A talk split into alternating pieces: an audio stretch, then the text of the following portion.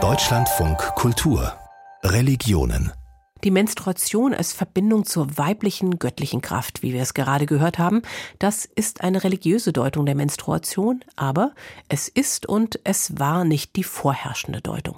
Denn wenn Religionen Meinungen zur Menstruation haben, drehen die sich meist um etwas anderes, nämlich um die Menstruationsblutung als etwas, das besonders ist und dadurch von denjenigen, die menstruieren, in der Regel eben Frauen, auch ein besonderes Verhalten erfordert. Was da für religiöse Mechanismen am Werk sind, das erforscht Birgit Heller. Sie ist Religionswissenschaftlerin und Professorin an der Fakultät für katholische Theologie der Universität Wien. Frau Heller, warum überhaupt beschäftigen sich Religionen mit der Menstruation? Na, dafür muss man etwas ausholen, weil Menstruation ist ein Phänomen, das zu verschiedenen Bluttabus gehört, die religiös relevant sind. Also Blut wird als überhaupt ganz mächtiges religiöses Symbol betrachtet. Und im Grunde gibt es aber kein Blutphänomen, das mehr kulturelle Aufmerksamkeit erhalten hat als die Menstruation.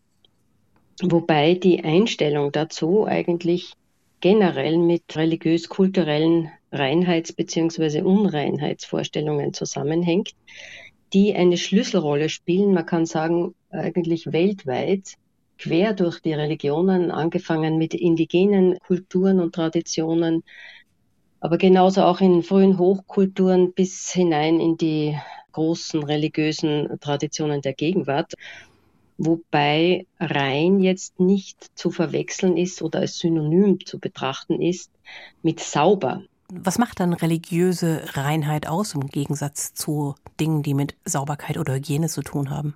Ja, das hat zuerst erforscht äh, Mary Douglas, die, eine Anthropologin, die 1966 eine viel zitierte und bis heute relevante Studie publiziert hat mit dem Titel Reinheit und Gefährdung, also ins Deutsche übersetzt, und die sehr klar herausgearbeitet hat, dass es eigentlich um körperliche Grenzzustände geht, beispielsweise um Geburt, um Tod, um Sexualität, aber auch um Grenzüberschreitungen, die eben als gefährlich gelten, weil sie eine bestehende Ordnung bedrohen. Also so Grenzzustände, die sind in den Religionen eigentlich immer als eher etwas Gefährliches betrachtet. Sie unterscheiden sich einfach von der sonstigen äh, Normalität und rufen deshalb eben Angst hervor. Nun ist Menstruation aber ja etwas, was jeden Monat wiederkommt und auch gar nichts Krankhaftes oder irgendwie Ungewöhnliches ist. Warum gilt das dann trotzdem als etwas Gefährliches? Deshalb, weil alles, was in den Körper hineingeht oder aus ihm herauskommt, mehr oder weniger als eine Grenzüberschreitung betrachtet wird. Ob das jetzt Körperflüssigkeiten sind, wie Sexualsekrete oder Ausscheidungen, die als unrein betrachtet werden. Dazu gehört dann eben auch die Menstruation oder aber auch Nahrung, die in den Körper hineinkommt. Alles das kann Unreinheit verursachen, weil es eine Grenze überschreitet und muss deshalb kontrolliert und geregelt werden. Und über Reinheitsvorschriften, das haben wir bei der Ernährung ja genauso, dass es in vielen Religionen äh, Reinheitsvorschriften gibt, also welche Nahrung als rein und welches unrein betrachtet wird. Und das betrifft auch die Menstruation. Also das wäre sozusagen der größere Kontext, in dem Menstruation auch gesehen wird. Ja, wobei als Blutphänomen kommt der Menstruation hier noch einmal eine besondere Aufmerksamkeit zu, weil Blut eben generell ein Symbol ist, das ganz besonders wichtig ist, wenn es sozusagen nicht unbedingt kontrolliert oder im Normalzustand sich befindet. Also Blut, das in den Adern geordnet fließt, ja, das ist etwas anderes als dieses monatliche Bluten, das mehr oder weniger ja auch unkontrollierbar ist. Und deswegen löst das dann Angst aus oder was löst das aus?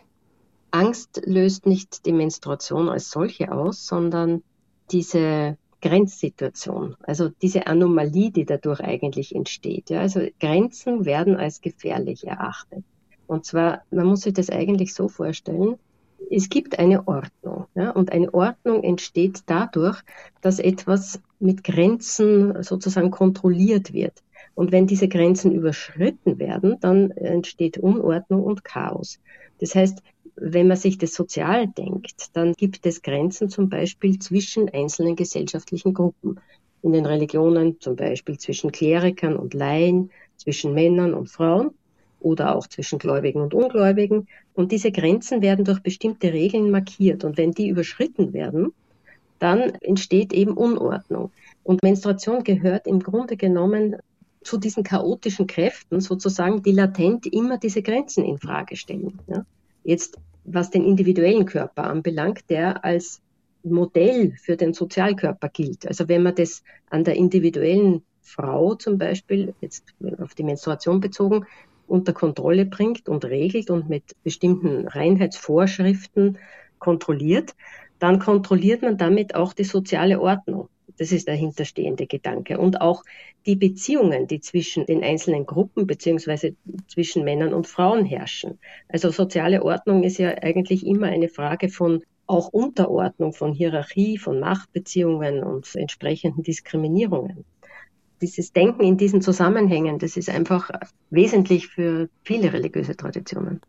Macht es dabei eigentlich einen Unterschied, ob man sich das Göttliche als männlich oder als weiblich vorstellt? Es gibt ja in Indien zum Beispiel in Guwahati einen Tempel, der der Göttin Kamakaya geweiht ist und das ist eine Göttin, die menstruiert. Also es gibt einmal im Jahr Feiertage rund um diese Menstruation und trotzdem ist die Menstruation der nicht göttlichen Frauen in Indien ja nach wie vor ein Tabuthema. Ja, an diesem Beispiel sieht man sehr schön, dass die äh, Verehrung von Göttinnen nicht zwangsläufig den Status von real lebenden Frauen sozusagen hebt oder erhöht. Die Verehrung von Göttinnen kann schon durchaus auch Unterschiede im Umgang mit dem Menstruationsblut machen.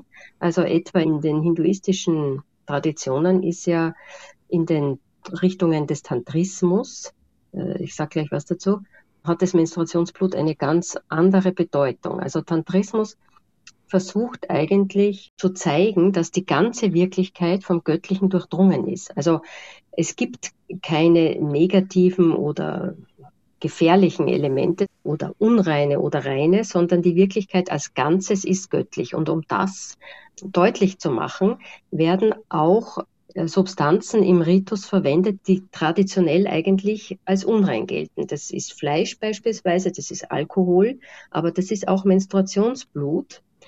Das heißt, die Verwendung des Menstruationsbluts heißt nicht zwangsläufig, dass das nicht als unrein betrachtet wird, sondern nur, dass man es anders verwendet, beziehungsweise dass es einfach im Rahmen dieser angestrebten Einheitserfahrung eine wichtige Bedeutung hat.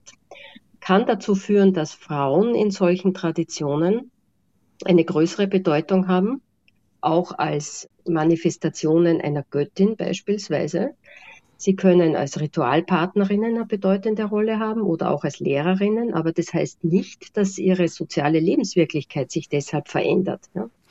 Ich hätte noch eine andere Ausnahme, die ich gerne anfragen würde, oder wahrscheinlich eine scheinbare Ausnahme, nämlich das Christentum. Da gibt's ja eben natürlich die Basis in den Reinheitsvorstellungen der hebräischen Bibel, aber es gibt auch die Geschichte im Neuen Testament, wo Jesus mhm. eine, wie es in der Lutherbibel ganz dramatisch heißt, eine blutflüssige Frau heilt. Also eine Frau, die ganz dezidiert als eine mit Menstruationsblutungen, sogar mit dauerhaften Menstruationsblutungen bezeichnet wird.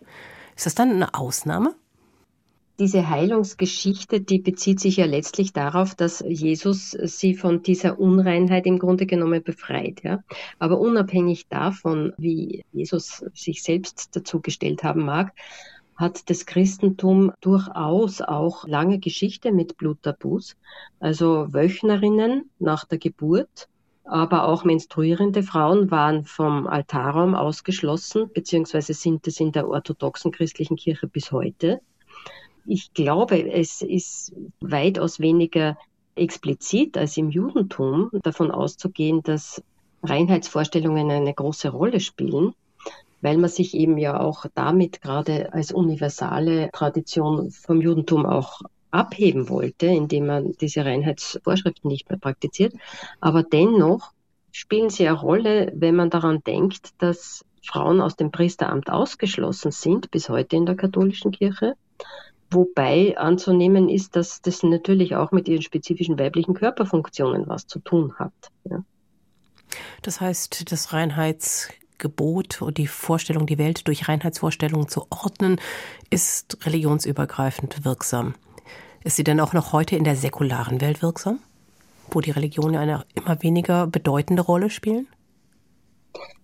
Interessanterweise sind Reinheitsvorstellungen auch in säkularen Gesellschaften weit verbreitet. Also wenn man, sagen wir, ins 19., 20. Jahrhundert schaut, in den Bereichen des Rassedenkens, aber auch in der Politik bis hinein in die Kunst, äh, spielen ja Reinheitsvorstellungen eine ganz große Rolle.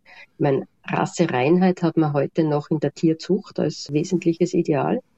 Aber man muss sich nur die Waschmittelwerbungen alltäglich im Fernsehen anschauen, um zu wissen, dass Reinheit in unserer Gesellschaft durchaus eine große Rolle spielt. Vielleicht nicht mehr in dieser traditionell religiösen Form, aber durchaus eine wichtige Rolle. Und deswegen ist eben auch die berühmte hellblaue Ersatzflüssigkeit aus der Tamponwerbung kein Zufall. Es gibt wenige Themen, die wirklich religionsübergreifend sind und die Menstruation gehört dazu. Vielleicht sollte man daran mal interreligiöse Dialoge anknüpfen. Ich sprach mit Birgit Heller, Professorin für Religionswissenschaft an der Universität Wien.